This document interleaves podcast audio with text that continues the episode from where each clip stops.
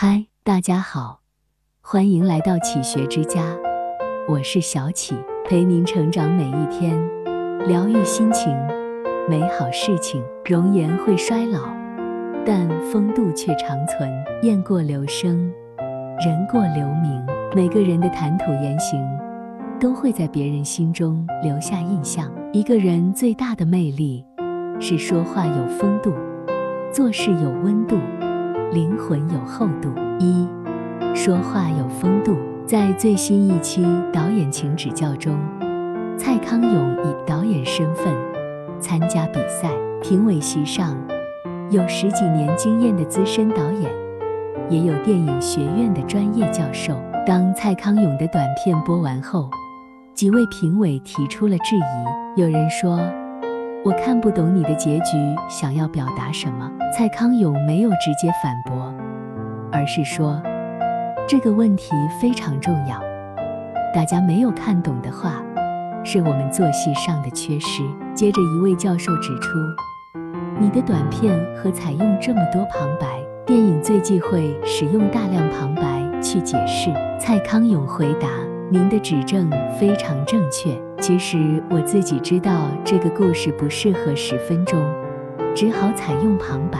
可这不是脱罪的理由，因为每一位导演都跟我面对一样的情况。一番话下来，既照顾了评委的情面，也表达了自己的顾虑，让所有人心平气和地接受。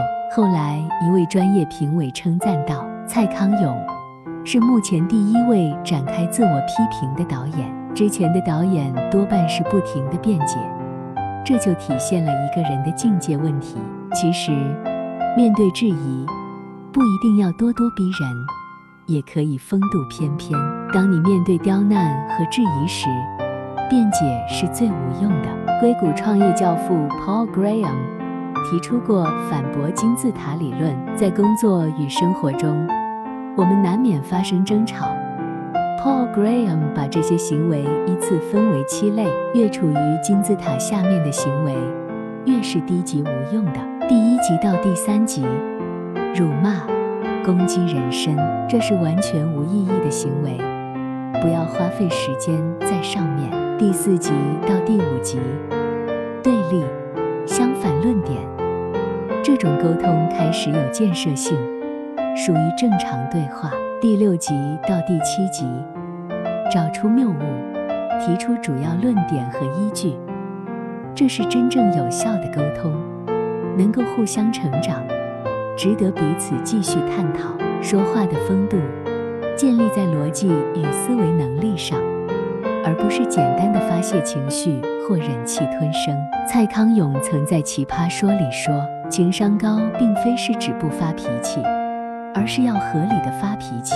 当你认真思考，放下成见，有理有据，哪怕跟对方立场完全不同，也能收获有价值的成长。二，做事有温度。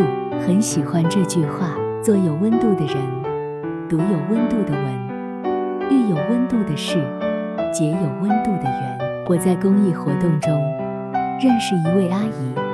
他今年五十岁左右，他每周都会抽出一个下午去探望孤寡老人。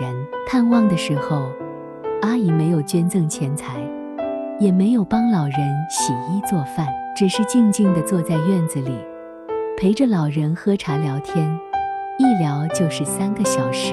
他说，这些老人没有儿女，也很少朋友，他们花不了多少钱。只是想要和人说说话而已。人到老年，不求名利，只是需要一点温度，来驱散孤独。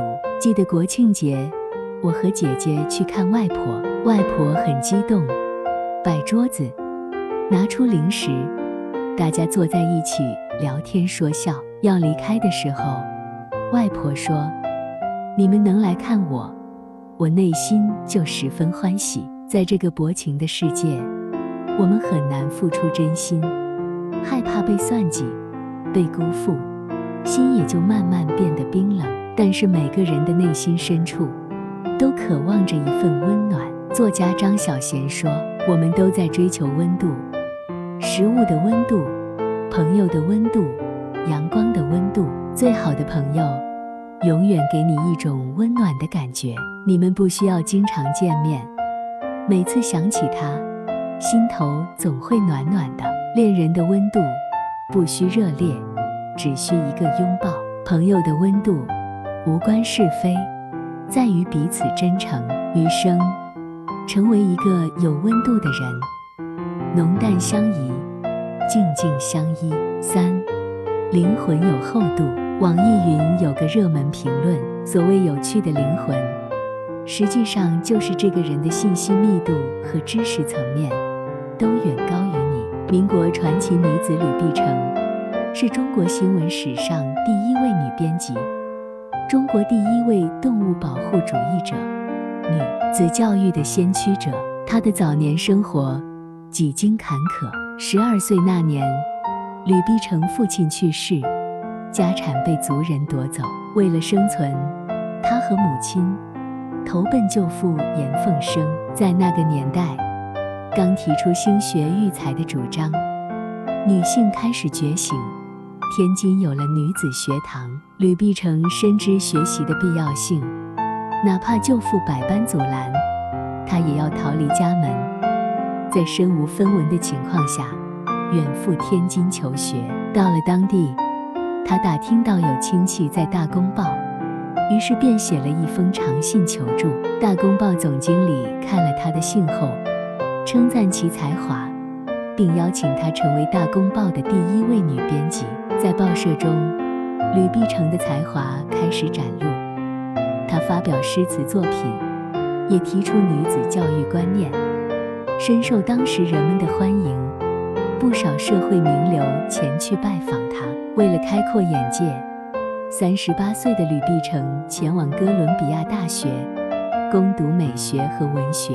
他还畅游欧洲，足迹遍布罗马、阿尔卑斯山等等，并且把自己的见解写成书籍。堪称当时最受欢迎的旅游博主。一个人的灵魂厚度，源自于读万卷书和行万里路。灵魂的厚度不是一蹴而就，要用人生经历、读书阅历来填补。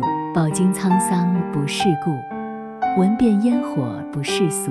一个人即使身处低谷，也要有丰盈的灵魂。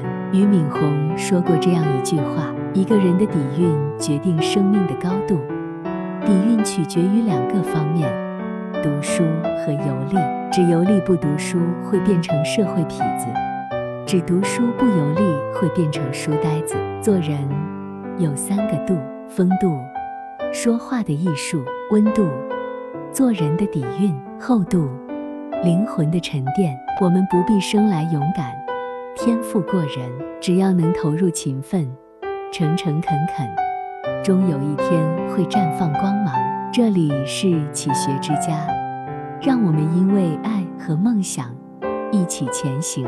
更多精彩内容，搜“启学之家”，关注我们就可以了。感谢收听，下期再见。